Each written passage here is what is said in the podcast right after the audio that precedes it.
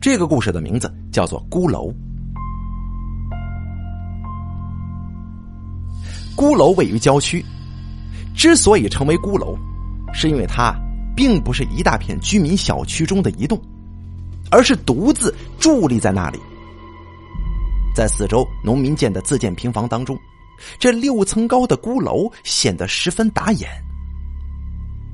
第一眼看到它，每个人都会觉得怪异，尤其我是在夕阳西下的时候前往，这怪异的感觉就更加浓厚了。实际上，它跟其他的楼房并没有什么区别，只是那么一栋孤单的楼房，在夕阳下面拖一个长长的身影，四面一无遮蔽，除了自家楼里的人之外，必须到很远的田间才能看到其他的房子，越发显得寂寥。我就不明白了，这房子周围明明有一片空地，为什么就不多盖两栋楼房呢？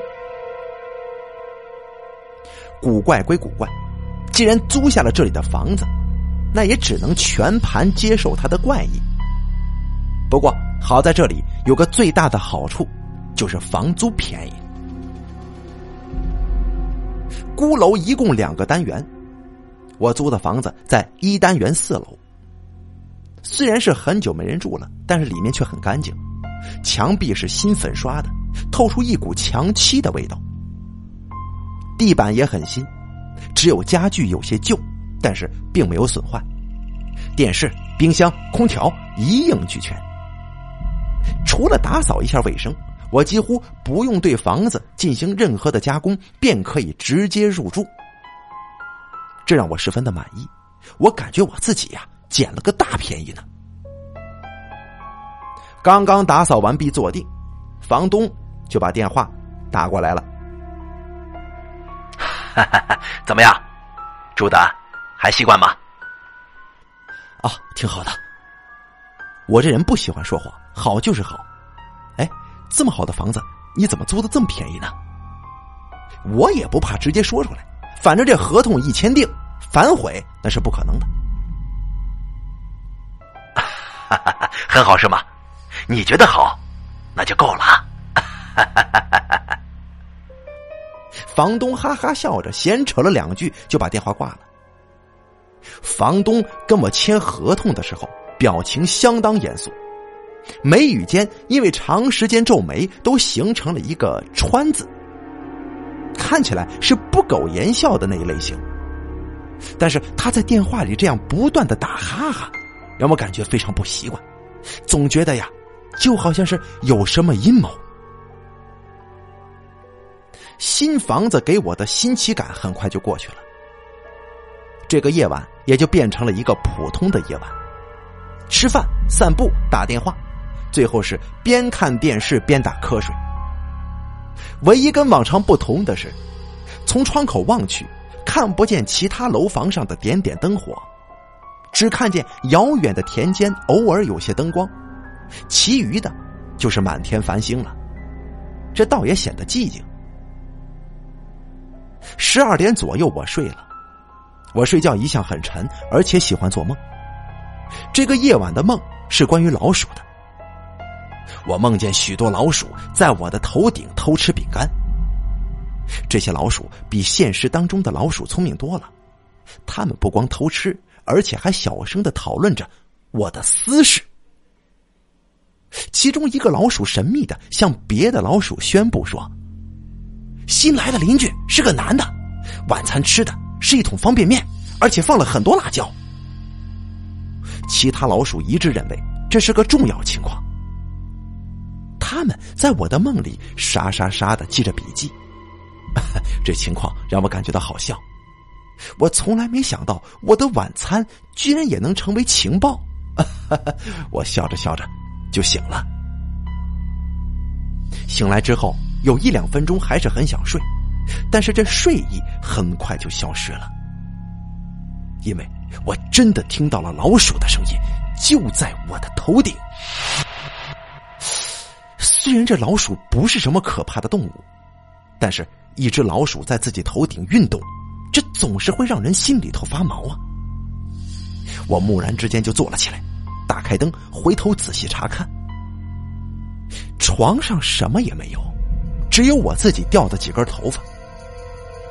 那种悉悉嗦嗦的声音依旧响着，声音是从墙壁里传来的，仿佛是什么东西在里面爬动。但是那显然不是老鼠。那种声音虽然是爬动的声音，但听起来规模很庞大。即使真的有什么，也绝对是狗，或者比狗更大的动物。这墙壁里面当然不会有那么大的动物在爬行啊！我将耳朵凑上前，这下子，我不仅听到了爬动的声音，而且还听到了人说话的声音。当然了，这声音很小，根本就听不清楚说的是什么。而且啊。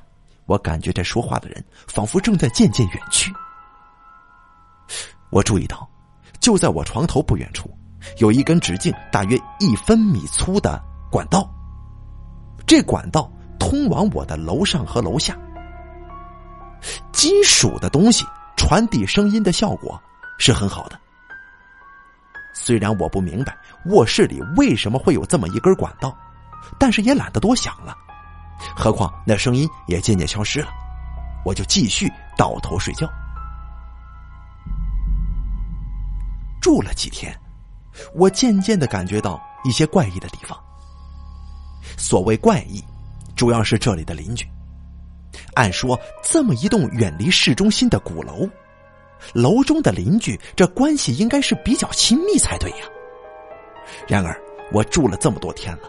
每天倒是能跟不少邻居见面，可是我每次堆满笑脸，正想准备打招呼的时候，我却被他们脸上生硬的表情给噎了回去。这些鼓楼中的老住户也不知是他妈怎么回事，居然能将自己面部肌肉控制的那么好。面前明明有我这么一个大活人啊，咣当过去了，他们却连眼角也不动一下，仿佛我是个透明的人。要不是我在他们的眼睛里看到了自己的影子，我真的以为我是个透明的，没有进入他们的视线的。他们总是始终这么严肃、平板、面无表情。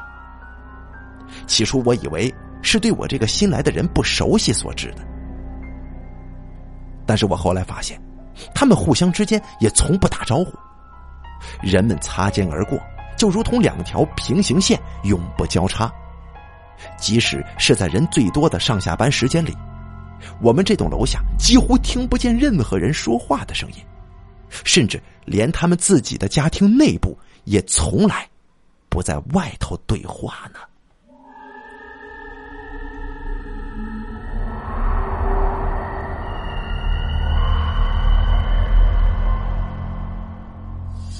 假如没有夜晚，根据白天的印象，我几乎可以断定。他们都失去了语言的功能。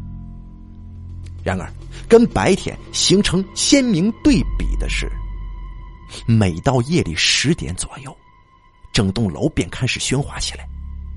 这种喧哗从楼外是听不出来的。如果你在夜晚经过孤楼，就会看见许多黑沉沉的窗口安静的沉默着，安静的甚至会让你以为这里边并没有人住。然而，对于住在楼中的我来说，这夜晚可是嘈杂无比的。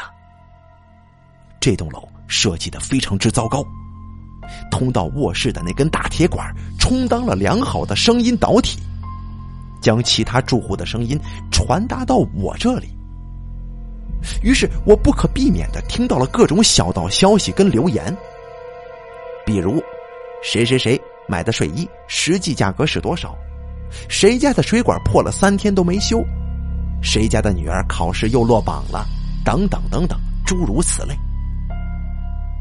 当然，听得最多的还是关于我这个新邻居的议论。让我感到惊讶的是，即使是我自己，也不曾全面的了解我自己。这些神通广大的邻居，他们不仅仅了解我每天的一举一动。甚至连我什么时候扔了一支价值多少钱的笔，什么时候写了几张东西又撕掉，睡衣的颜色、花纹，诸如此类，根本不可能被外人了解的事情，他们都知道的一清二楚。他们知道的一清二楚就罢了，并且他们在自己家中大声的议论跟嘲笑，而所有的嘲笑跟议论，无一例外的通过那些管道传进了我的耳朵里，让我每个晚上都是面红耳赤，是又羞愧又气愤。我很怀疑呀，他们是通过窗口偷窥到我的生活的。虽然我对面并没有任何的高楼或者人家。我还是养成了把窗帘拉上的习惯。这个新养成的习惯很快也进入了邻居们议论的话题当中。在邻居们面前，我毫无隐私可言。这种情况先是让我感觉到愤怒，然后就是深深的恐惧了，无比深沉的恐惧。我开始留意观察我的邻居们。从外表上来看，他们都是有正当职业的人士，有的人甚至有很高的社会地位。他们表情始终那么严肃，很难将他们跟夜晚的那些小道消息传播者们联系在一起。然而，根据夜晚的声音来看，参与传播那些消息的几乎是整栋楼里的住户。这楼啊，一共有二十四户。根据我在某个夜晚做的无聊统计，一共有六十三个不同人的声音传到我的耳朵里。这个数字说明，至少楼中百分之八十以上的居民都参与了讨论。遗憾的是，他们从来不在白天说话，这让我无法将声音跟人来对上号。所以我决定诱导他们开口。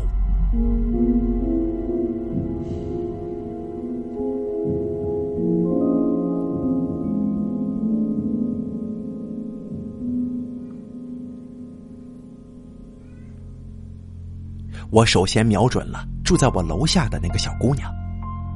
说是个小姑娘，其实也有二十五六岁了，只是她喜欢穿泡泡袖的衣服，把自己打扮的很嫩。我也就顺从她的意思，将她定位成天真烂漫的小女孩。小姑娘的行踪很容易掌握，基本上是早上七点钟出门，晚上七点回家，时间上跟我保持一致，地位。这为我接近他创造了很多有利的条件。你好，呃，请问现在几点钟了？我在一个早上故意匆忙的从楼上下来，经过他身边的时候，故意这样问。不过他毫无反应，继续朝楼下走。我索性快走一步，在楼梯下有意无意的拦住他。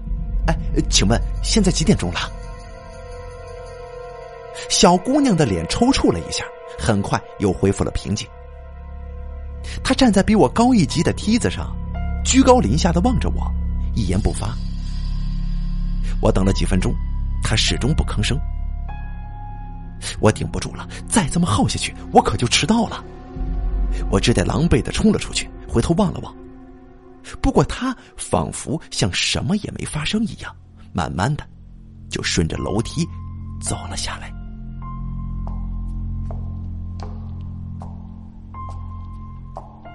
这第一回合我失败了，但是我不死心。这种遭遇反而激发了我的兴趣。哎，早上好，现在几点钟了？我在清晨的时候拦住他问道：“哎，晚上好，刚回来吗？”下班的时候我也拦住他：“哎，麻烦借点酱油行吗？没酱油，别的也行啊。”在其他我跟他都在家的时候，我就主动敲他的房门。虽然他从来不曾开过门，但是我却乐此不疲。这样的纠缠让我体验到一种独特的乐趣。现在的我呀，起床非常勤奋，总是早早的冲到楼下，在他家门口等着。我为的就是问他现在几点钟了。他下班的时候，我也是算准了时间，以最快的速度赶回家，等在楼下，一路尾随他上楼。有两次公司有事耽误下班，我是心急如焚呐，一咬牙打算回家，但总算是没有耽误跟他相遇。家里的酱油跟盐之类的常用东西已经被我扔了，为的就是有借口去他的房门敲一下，借个东西。我真的很难形容我现在的心态啊！我是不是已经爱上他了？我自己都怀疑。然而，每次看到他的时候，我都否定了这种想法。这显然不是爱情，而是另一种特别的东西，比爱情更加狂热。在我瞄准泡泡秀小姑娘的这几天，我的邻居们继续着他们对我的观察跟互相观察，并且变本加厉了。终于有一天，让我发现了他们的秘密。我总算是知道他们是如何掌握我的生活细节的。那天早上，纠缠完泡泡秀之后，时间还有富裕，我想起家里的垃圾还没清理，便返回楼上，提了垃圾袋下来。孤楼跟其他的楼房不同，在这里找不到垃圾堆。我曾经就此事专门问过泡泡秀，他依旧保持沉默。没办法，我只得跟踪其他的邻居。想通过他们找到垃圾堆的下落。跟踪了好几天，我终于放弃了。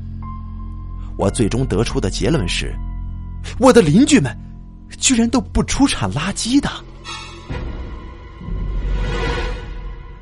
我愤恨的认为，他们肯定是把垃圾吃掉了。既然找不到垃圾堆，而我家里每天的垃圾又多如山丘，唯一的办法是将垃圾袋。随手放在楼下的空地上，那块空地上一向非常干净，连纸屑都不曾见到。黑色的垃圾袋放在那里，非常的扎眼。刚开始的时候，我着实羞愧了好一阵子，但是后来我发现，垃圾袋放在那里，总是会在我回来之前被清理掉。这说明我没放错地方，也就坦然大方的放了。就在那个早上，我照例将垃圾袋放在楼下，就上班去了。大约过了五分钟之后，突然我想起一个重要的文件落在家里，忘记带了，我就连忙朝回走。于是就被我看到了，在靠近小楼的地方，我发现几个邻居聚集在一起，这对我是个新鲜的景象。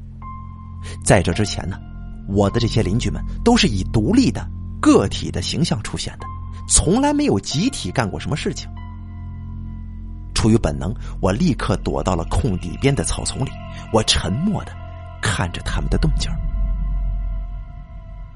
这些邻居们虽然聚集在一起，但是互相之间仍旧不说话。他们的年纪都不小了，有一些退休，不用在家。他们的年纪都不小了，是一些退休在家不用上班的老年人，一共四五个，围着空地上什么东西仔细的观察。我很好奇呀，那是什么呀？幸好这草丛足够深，我悄悄的朝前挪动了几步，也没有人发现我。当我看清他们正在翻看的东西的时候，我不由大吃一惊。那是个黑色的塑料袋，袋子口已经被打开了，他们正一样一样的从里面拿出东西来。那些东西是我所熟悉的：坏掉的 CD、一件旧的衣服、昨天的饭菜、两个电池等等等等。这都是我的东西啊！他们翻的正是我五分钟之前扔掉的垃圾袋。我开始努力的回想，自己是不是无意当中把自己的存折给扔了。看他们那种认真而且热情的工作劲头，我越想越觉得有这个可能。我不由自主的就冒出冷汗了，正准备跳出去把这塑料袋夺回来，不过，不过他们却又进一步行动了。他们将所有的东西都摊放在空地之上。他们警惕的看四周一眼，我慌忙把头给低下了。他们的目光从我的头顶上扫过，并没有发现我。确定了四周无人之后，他们接下来的举动更加让我迷惑了。其中啊，有个人掏出了数码相机，对着这摊东西不停的拍照，从各个角度来拍，拍了全景的，拍特写的。他们拍的我是一阵发毛啊！每拍一张，我的心都要有片刻的停顿。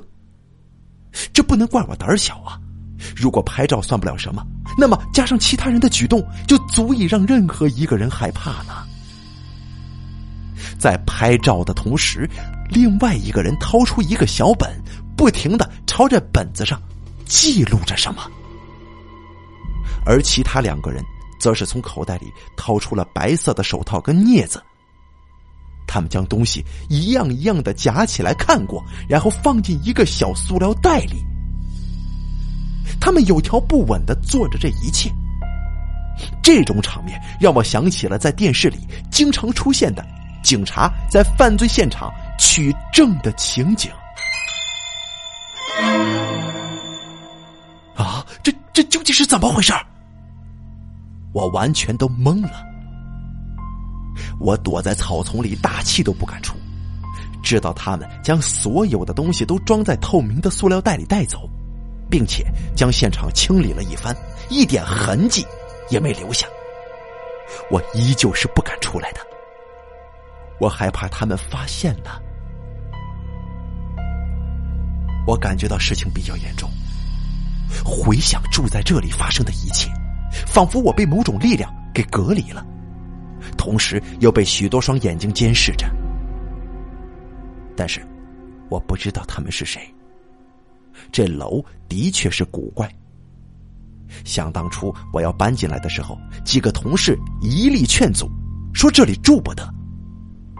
但是究竟为什么住不得，也没人告诉我呀。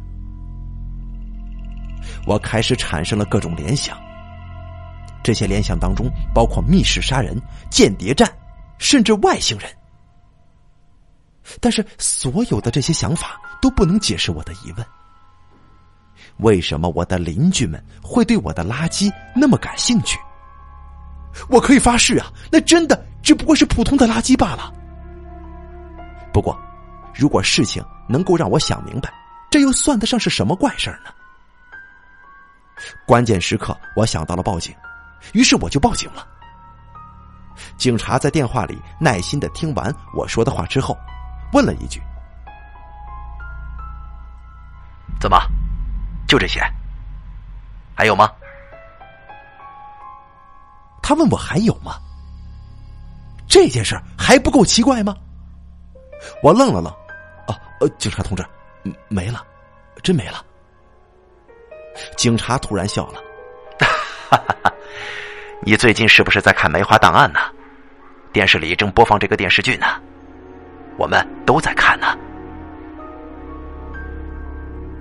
电视里播放的《梅花档案》这部电视剧，我的确也在看，便同意的嗯了一声。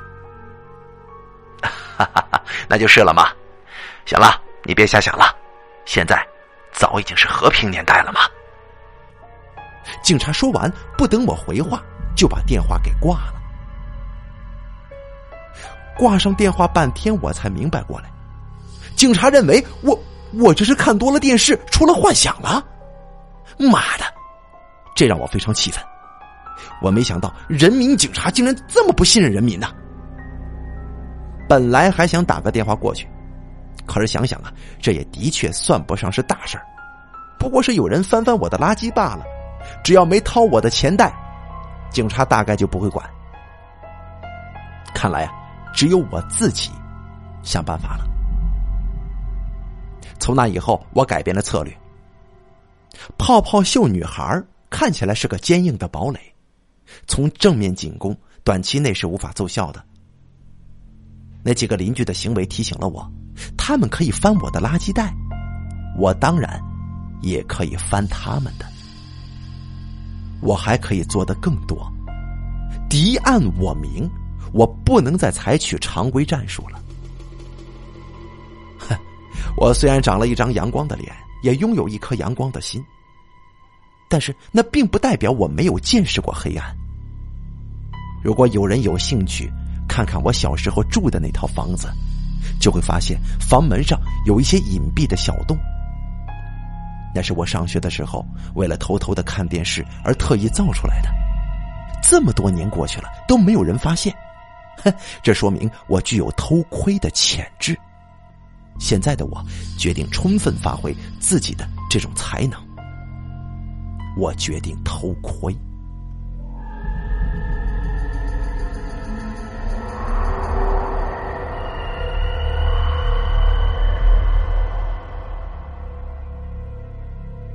行动是从早上开始的。这天我特意请了假，天还没亮我就爬了起来，靠在窗户边，将窗帘拉开一条小缝，从这里朝外看。到了快上班的时候，人们开始陆续走了出来，每出来一个人，我就在小本子上打个记号。等记号增加到五十个的时候，就再也没人出来了。数字五十是个官方的数据统计，也是偶然巧合。上次居委会来孤楼统计每户人家职业状况的时候，我恰巧就不在家。于是，当他们再次来的时候，我凑巧看到了完整的孤楼职业统计。这让我得以知道，整栋楼里上班上学的人一共有五十名，其他人就是老人跟孩子了。既然是偷窥，当然要趁人最少的时候下手。现在楼里剩不到二十人了，正是最佳的偷窥时机呢。根据那份统计报告里的资料，我楼下的泡泡秀女孩是独居的，现在她不在家，而且经过几天的纠缠，我对她也比较熟悉。按理说，偷窥她的家是最方便的。但是我偷窥的目的是要弄清楚邻居们古古怪怪的原因，并不是我真的有偷窥癖。这样偷窥一个女孩子的房间，让我感觉很龌龊，所以我选择了泡泡秀对门的那一位，也是一个独身的男子。当我对那个男人的家进行了一番全方位的调查之后，我不由深切的体会到了偷窥的难处啊。这人的家简直就是个保险箱，不但门上没有一道透光的缝隙，就连窗户也是关得严严实实，窗帘拉得紧紧的，一点内幕都看不到。没办法呀，我只得换个目标。不过没想到，整栋楼都是这样，每户人家都将自己包裹的极为严密，一丝缝隙也不曾留下，真是令人叹服啊。我像蚂蚁一般勤奋的穿梭于住户之间。这本来不想下手的泡泡秀家，我也探查过了，却什么也没得到。这时间呢，就这么过去了。夜晚仿佛来得格外迅速，人们开始陆续回家。他们看到我站在楼前仰望着孤楼，都露出警惕的神情望着我。泡泡秀女孩的表情最近呢？也变得奇怪了，或许是因为我整整一天没有纠缠他，他感到不习惯了吧？看着他们的神情，我越发觉得他们中间藏着巨大的秘密。这个秘密跟他们的冷漠，以及跟我的垃圾袋都有着密切的关系。我必须要弄明白是怎么回事，不然会很危险的，一定会很危险的。别问我为什么，我就是有这种直觉。我更加坚定了我偷窥的内心。面对夜晚的孤楼，我静静的站立了许久。黑暗当中，许多双眼睛从楼上盯着我。虽然我没有看到那些眼睛，但是我感觉到了目光的力量。我没有躲避，我就在站立的时候，我又发现了孤楼的一个。特异之处。此时已经是夜里了，四周被笼罩在黑色的夜幕之下，这两米之外就看不清人的形状了。远处农家屋舍里已经亮起了灯。平常这个时候，我在家里必然已经看不清东西，电灯早就打开了。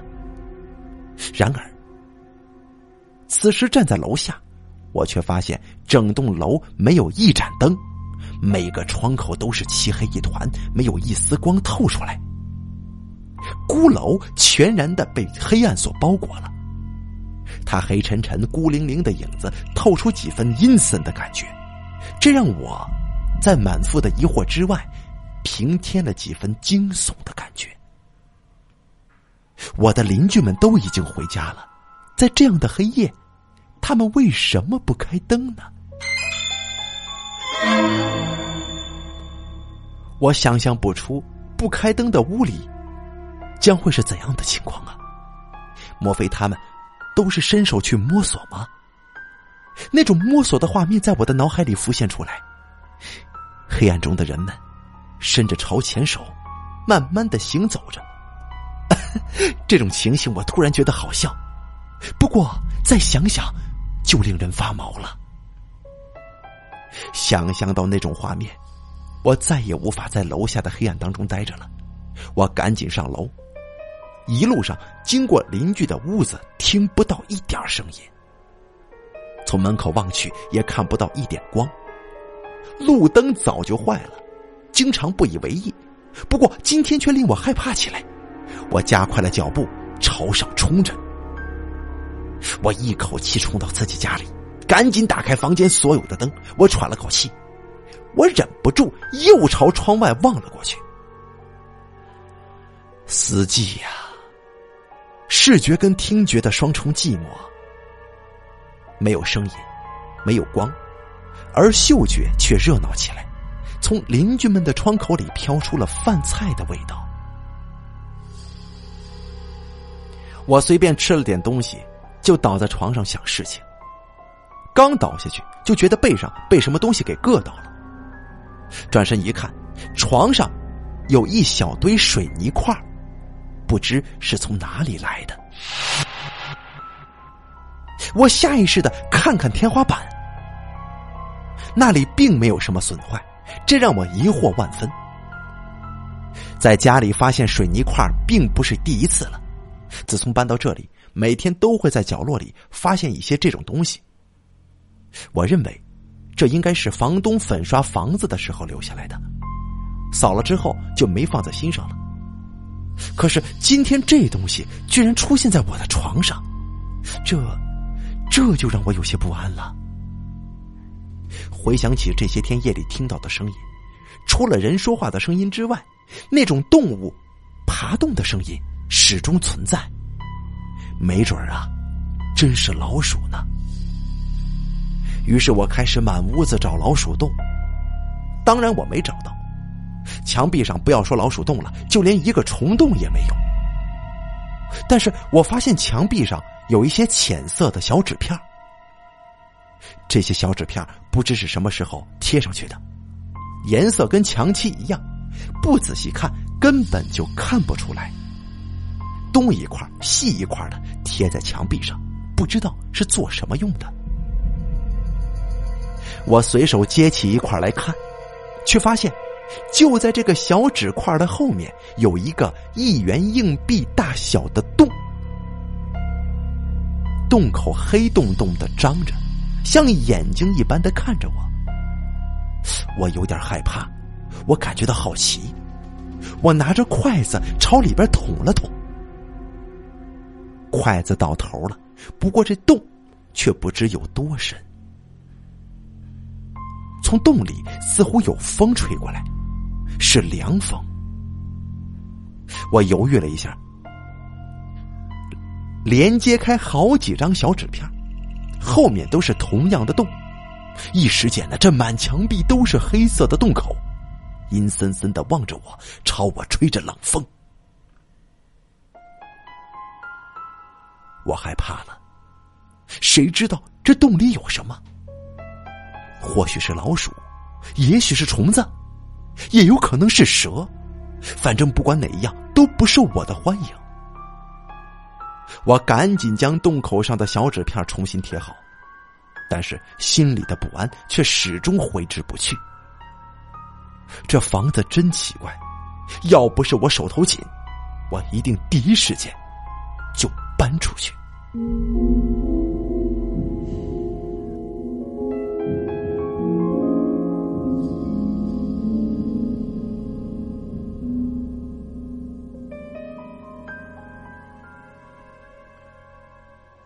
到了十点钟，各家住户的声音照例热闹起来，所有的小道消息都清晰无比的传到我的耳朵里，仿佛说话的人就在我的身边。有的时候，蓦然在耳边响起的声音会让我吓一大跳。好在这么些天以来，我对这栋房子超强的导音能力已经十分了解了，我倒也并不心惊，反而津津有味的听着那些话。那些谈话的内容，对每个家庭琐事的揭发，已经详细的类似于一部家庭全景实录。但是我无法从谈话当中判断他们说的谁是谁，因为他们谈到别人的时候，全部都是用“那个人”这三个字来代替。前几天我还知道他们所说的那个新来的，指的就是我。可是最近几天呢，他们的言谈当中不再提及这个词了。显然呢，我也变成了那个人当中的一员。这就让我很难分辨了。同时进入我耳朵里的消息太多了，很多人的声音都很类似，我没有办法捕捉住属于我的那一部分特定的信息。这种不经意的偷听，从某种程度上满足了我白天没有满足的偷窥欲望。但是这样一来，欲望非但没减轻，反而更加强烈了，强烈的让我坐立难安。我一整夜都在辗转反侧，想着明天的计划。第二天，我再次请了假，等该上班的人们都上班之后，我才出门的。出门之前，我揭开了墙上的小纸片，朝那些洞里喷了点杀虫剂，但愿能够有效果。我将两袋垃圾摆放在楼下的空地上，自己躲在一边。按照惯例，两三分钟之后，就有几个人陆续从楼里走出来，重复那天早上我看到的那一套。他们会对我的垃圾进行仔细的检查。我瞄准了走在最后面的一个人。当其他人都在楼道里消失的时候，他也正好走进了楼道。我就在这个时候把他给拦住了。哎，你等等，我说道。他面无表情的准备绕过去，不打算理我。但是我把楼梯堵了。他发现他过不去，就站住了。为什么翻我垃圾啊？他面无表情。你侵犯了我的隐私权，你知道吗？他面无表情。你，你倒是说话呀！你贵姓啊？我已经感觉自己语无伦次了。不过他还是面无表情。我说了很多很多，他都面无表情，仿佛从来没有听到我的话。仿佛眼前根本就没我这么一个人。说实话，我都开始佩服他了。一个人能够做到对别人的举动熟视无睹，是很难的事情。但是要控制面部的肌肉就已经很不容易了。看他紧咬牙关、视死如归的模样，我怀疑他上辈子一定是革命烈士。我换了一种方法。你知道住在你楼上的那户人家的秘密吗？福至心灵，我突然想到了这么说。事后证明，我的这个想法是完全正确的道路。他虽然依旧坚持面无表情，但是他的眼光明显闪烁了一下。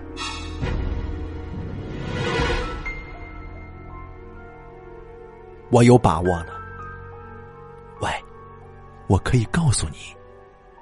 我故意把声音压低，将身子朝他倾过去，带着神秘的表情。他快速的舔了一下嘴唇，朝四周看了看，也低声的说：“对他们家的情况，我掌握的还是比较全面的。我的天哪！我终于听到他的声音了，略微有些沙哑。在每个喧闹的夜晚，我无数次听到过他的声音。我现在终于找到了声音的主人。错了，我压抑着心头的兴奋，神秘而又威严的低声说道：“你知道，他们家有一本最新一期的《读者》吗？”我并不知道谁家有最新版的《读者》。只不过这本杂志十分普及，不妨就这么说说。没想到一说就中了，他的神色变得急切起来，更加靠近我，更加低声说：“哦，我我知道，每一页我都翻过了，我没发现呢。你……”他渴望的看着我，我将声音压低到连自己都听不见的程度，只剩下丝丝的声音在嘴唇边碰撞。你没有注意到第十九页吗？啊！他开始冒冷汗了，神色更加黄急。啊，那那夜怎么了？我朝四周看了看，这里不安全。走，我们到你们家里去说。话一说出口，我就知道自己说错话了。他的脸色突然大变，警惕之情如同惊涛骇浪，淹没了其他一切的表情。没等我回过神来，他已经迅速的跑到自己家门边，打开门就钻了进去。我情急之下连忙拉住他，跟他拉扯了好几下，他还是跑进门去了。我懊恼极了，看来他们这群人很忌讳被人近距离接触。我刚才提出到他家去，这绝对是个错误呀！正要往回走，却发现门前掉了一个小本儿。那个小本就是刚才那个记录我垃圾内容的笔记本。我亲眼看到他将它放到了自己上衣的口袋里，肯定是刚才我们拉扯的时候不小心掉出来的。这个意外的收获让我欣喜若狂。趁他还没发现，我赶紧把这小本子捡起来，一溜烟的就跑回家了。在家里，我盘腿坐在床上，慢慢的翻开这个小本儿。我发现我自己捡到了一个宝藏，在这里记录着几十个人生活当中的细节，从吃饭的口味到穿衣的品味，以及平时说话的习惯、心理状态。生活中的一切必然跟偶然的事件等等等等，都做了详细的笔录。我感到困惑的是，他他是从哪里获得这么多资料的？许多的内容都是非常非常隐私的，比如说某个人某天晚上翻了几次身，说了什么梦话等等等等。联想到我自己的隐私被偷窥的程度。我不由产生了一个可怕的念头：这楼里的每个房间或许都安放着许多针孔摄像机，否则你是没有办法解释那么多详细跟琐碎的数据的。一想到这儿，我再也坐不住了，我将小本子朝口袋里一塞，便满屋子寻找起摄像机来。其实我也没怎么找。几乎刚一开始寻找，我就想到了墙上的那些小洞，我不由啊了一声。啊了之后，我赶紧闭嘴。如果我没猜错的话，这些小洞里一定隐藏着我要找的摄像机，秘密就是从这里泄露出去的。毫无疑问，我刚才那一声啊，一定被忠实的记录了下来。发现这一点之后，我很恼火，一股脑的揭开了所有小洞上的纸片，用手电筒朝里照，不过什么也没看清。虽然看不见什么，但是我已经认定这里面就是我所想的那种东西，这让我愤怒。我朝其中一个洞里灌了一些水，想要将里面的机器给毁了，没想到一大瓶可乐的水灌下去。那洞看上去还是很深，一点水也没往回返。可可见这洞有多么深呢。我一时之间来了兴趣，从卫生间里接了一根水管过来，我开始不断的朝里面灌水。灌了整整一天，那个洞居然还是没有满。到最后我害怕了，我将水管撤了回来。这是一些很邪门的洞，我心里毛毛的，还是别惹他们了，由他们去吧。我决定，不管经济状况如何，我都得搬走，我再也受不了了。要搬家的话，也是明天的事儿了。在明天到来之前。我继续仔细的研究那个小记录本这个小本子很有意思，上面记录的人名都是一些外号，比如说白本皮、铁板烧等等等等。里面也有一个泡泡袖，但是我不确定是不是我认识的那个泡泡袖。在小本的最新一项记录之上，是对一个叫面包脸的家伙的垃圾分析。根据垃圾的内容来看，我可以确定我就是他笔下的那个所谓的面包脸了。我的天哪，这个外号让我感觉到惶恐。我连忙跑到镜子前找了许久，怎么也没觉得自己这张脸像面包啊。那些记录我看的是津津有味，不知不觉，门外传来了脚步声。是我对面的邻居下班回来了，我将眼睛凑在猫眼上偷看我的邻居。这个猫眼视野宽阔而又清晰，仿佛天然就是为了偷窥准备的。以前我从来没有用过它，今天被那个小本子启发了。我发现这样躲在暗处偷看别人，实在是一种享受啊！对，我继续享受。邻居是个四十来岁的男人。据我这么多天的了解，他还有一个妻子跟一个正在吃奶的娃娃。不过他们很少出门。要不是有一次那娃娃出门看急诊，我几乎以为邻居是个独身的男子。邻居掏出钥匙准备开门，我的心也提到嗓子眼里了。我决定牢牢的捕捉他开门的一瞬间。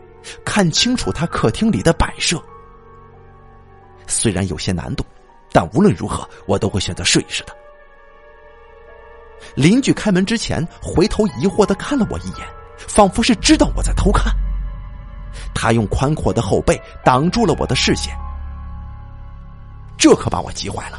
我在里面拼命的调换位置，为的只是能够看到他门后面的一瞬间。但是没办法。我看到的只是他的后背，接着就是看到很多很多的水，一股大水从邻居家里涌出来，朝房门外一挤，邻居被水冲的下了楼梯，超出了我的视线范围，一些家具什么的也随着水流朝外拥挤。我起先很担心那水会冲到我家里来，没想到这门的密闭效果这么好，一点水渍都没有。倒是从房间里传来一股呼啸之声，让我感觉到惊讶。我犹豫了一下，不知道是该继续关上门外的水井，还是应该回到房间里查看一下这呼啸声的来源。不过我没有多少犹豫，因为我很快就听出那呼啸的声音是水的声音，而且是许多水奔流的那种声音。这种声音出现在我房间里，不见得是什么好事儿毕竟是自己的事情要紧。我一个箭步跳进房间，不用过多检查就发现了那呼啸声的来源。这呼啸声的来源，源自墙上的小洞。听起来仿佛就是一个怪兽要通过这些小洞钻出来。那些小洞本来都是用纸片挡住的。但是其中一个洞上的纸片已经不见了，一股风呜呜的朝洞口吹过去，我一眼就认出了那个洞。哎，这不正是我灌了一天水的那个洞吗？这个发现与邻居家突然发起的大水联系起来，我心中就打鼓了。赶紧凑到洞口瞧瞧，还是什么也看不见。一股水汽扑鼻而来，而水流的声音就越加明显了。我想了想，赶紧冲到门外，一开门，一股水流迅速的朝我家里就流了进来，吓得我赶紧就出去，反手将门关上了。这门外是一副灾难性的画面，邻居家的水还在源源不断的流出来，他已经被冲到了楼下。正坐在那水里边捞着他的东西，许多杂物漂浮在水面上。楼里的人们早已经被这声音给吸引了，他们全部都拥挤到了我们这层楼上，站得密密麻麻的。水将他们的下半身浸透了，他们体现出了惊人的艰苦耐劳的品质，纷纷努力的从水中拾取各种东西。我起先以为他们是在帮助邻居，可是谁知道他们将东西捡起来之后，便开始拍照、记录、分析。这情景完全是跟对待我的垃圾是一样的呀！我注意到那个我拿了他记录本的邻居也在场，他显然又重新准备了一个新的记录本，一支笔半刻不闲，沙沙沙的不断的写着。我很担心他的笔墨水会不够。其他的人或是收集物品，或是在拍照，整个场面十分的忙乱。但是没有人说话，每个人的表情都很严肃，仿佛这是一项伟大的事业。而我的邻居在水中奋力的捞捡着，既不阻止别人，也不请求别人的帮忙。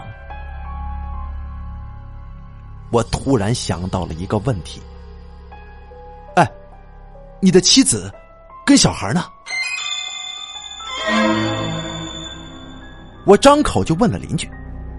这个问题让他停顿下来，三步两步跨进房间里。其他的人也愣了一下，立刻如同蚂蚁一般的跟了过去。我也跟了进去，找遍整个房间也没有找到孩子跟女人。但是在他们家的墙壁上，我发现许多的洞。这些洞比我们家墙壁上的要大很多，大的可以让一个成年人钻进去，黑乎乎的，大张着。这样的洞，每个房间里面都有几个，让我感觉到十分吃惊。其他的人倒一点也不吃惊，他们只是不停的拍照、搜集、记录。当我的邻居回过神来的时候，他终于吼了出来。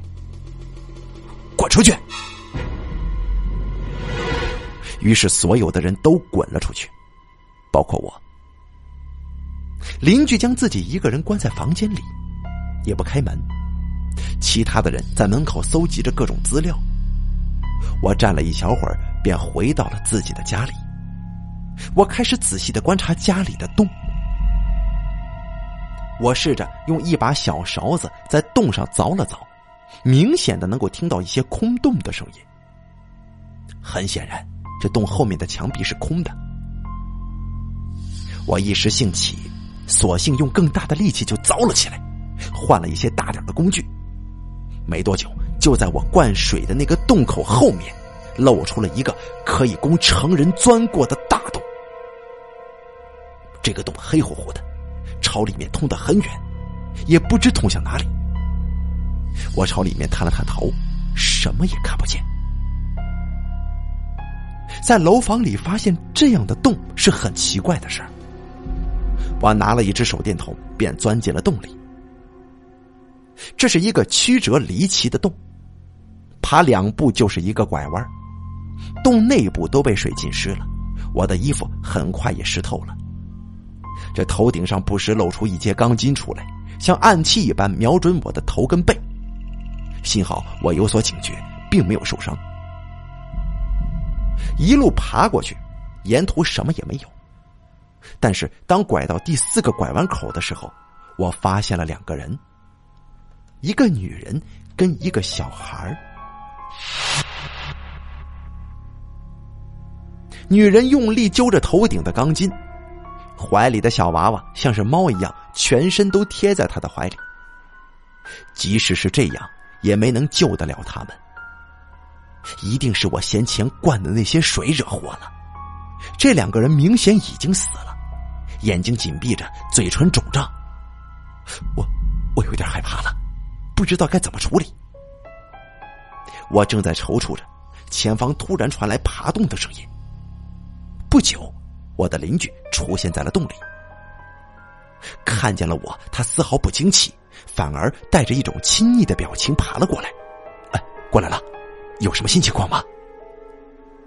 这怎么回事啊？我感觉到莫名其妙。我下意识的指了指头顶上的两具尸体。他看到两具尸体，啊了一声，象征性的流了一阵眼泪。但是随后他就兴奋起来，对我招了招手，拉着我在地面上挖起洞来。地面上被水泡得很松软，很快就挖了一个洞。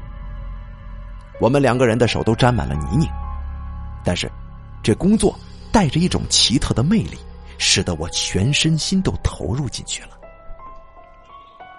我们挖好洞之后，就将两具尸体掩埋了。邻居更加兴奋，大声的对我说：“哎，三楼的那个女人家里啊，有一件红色的睡衣，上面有一个老鼠洞呢！” 说完，他就狂笑起来，我也就跟着大笑起来了。睡衣上有个老鼠洞，这太有趣了，尤其是我们居然知道这么有趣的事情。那就更加有趣了。我们笑了很久，交换了许多心得。他对这栋楼里的其他住户都很了解，关于他们的隐私跟一些生活细节都是如数家珍。这让我感觉到很羞愧。幸好我随身带着那个小本，于是我将小本拿出来念给他听，听得他脸上放光。然后我们一起沿着洞朝前爬。一路上，在他的指点之下，我找到了许多隐秘的支路，都是其他人挖的洞。我现在知道了，每个人的家里都挖了许多这样的洞，这样他们就可以通过这些洞去偷窥其他人的生活，同时也被其他人所偷窥。这是他们竭力避免，也避免不了的。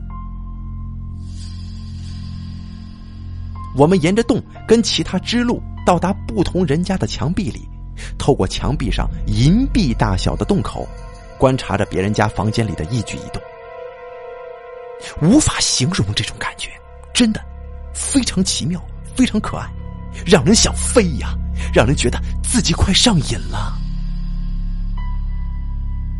在爬行的过程当中，我们不断的遇到其他人。大家都很热情的打着招呼，互相交换着最新的情报。只要不说自己的事儿，大家就都很愉快。每个人都掌握着一定程度的他人的秘密，而每个人的秘密也同样被他人掌握着。沉默在这里消失了，大家都抢着说话。人们在这四通八达的洞穴里来往爬行着，爬到别人家里，而别人也爬到自己家里。邻居带着我爬到了好几个人的家里，这些人家已经有别人在那里了，于是大家一起搜集资料。有些人家的主人还没出去，正在用面粉努力的堵塞墙上的洞，于是我们又另外的凿出一些新的洞口，对主人的行动尽情的嘲笑，毫不在意他是否会听见。有很多次，当我们从小洞当中偷窥别人的时候，正好看到屋子的主人钻进墙壁上的洞里，很快就跟我们会合了。然后我们各自遵守规则，离开这户人家，寻找下一个目标。不久之后，我跟邻居就走散了。我一个人在洞里爬来爬去，跟别人交流着不同的小道消息。感觉非常的舒服呀！我还不太熟悉洞中的路径，有很多次经过同样的地方，那个掩埋尸体的地方，我就经过了三次。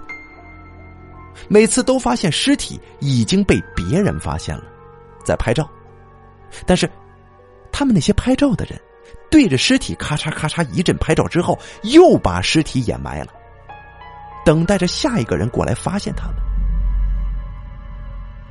爬了许久，我感觉到困了，不过我找不到回去的路了。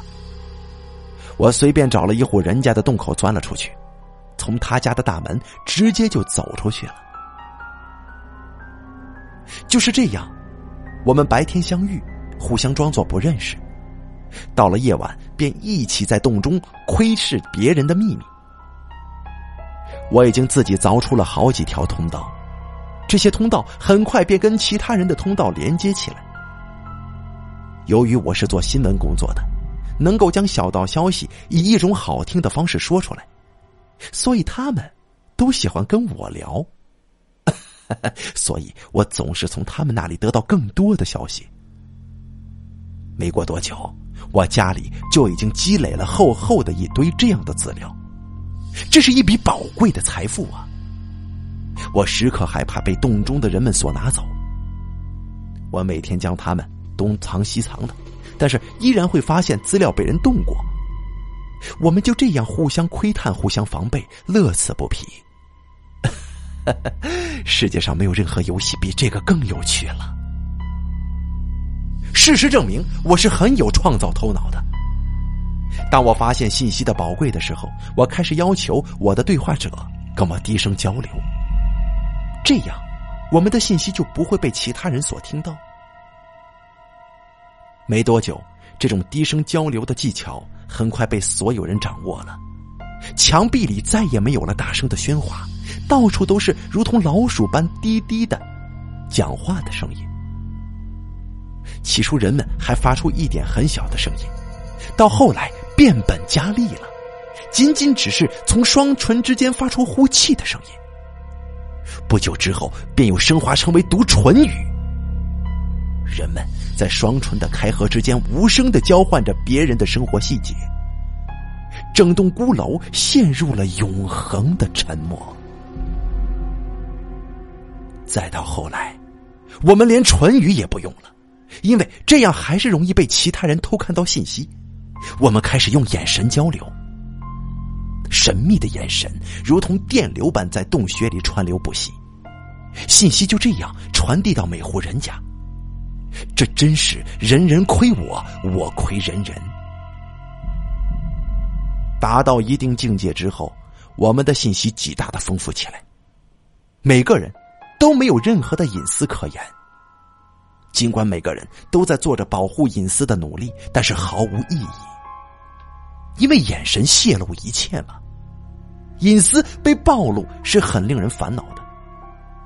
幸好手里掌握着其他人所有的隐私。那么这样一来，事情就不再那么难受了。可惜呀，这样美好的时光很快就过去了。我们藏在洞穴里的那两具尸体开始发出恶臭的味道。不论我们怎么努力，这股恶臭总是消除不去。它顺着洞穴的出口飘散到每一户人家，整栋孤楼都臭极了。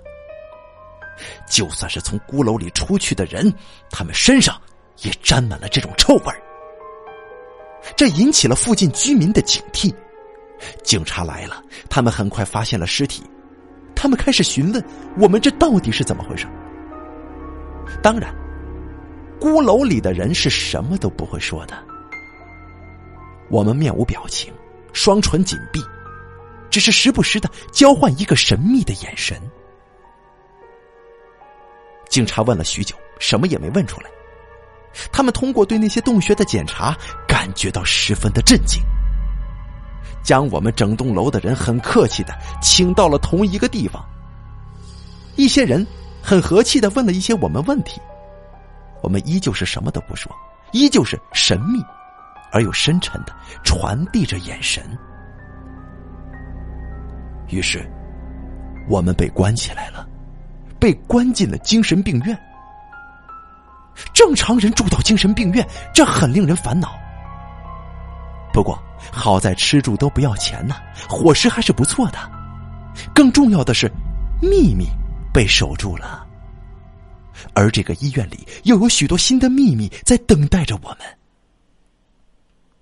我们心神领会的交换着眼神，等待着夜晚的到来。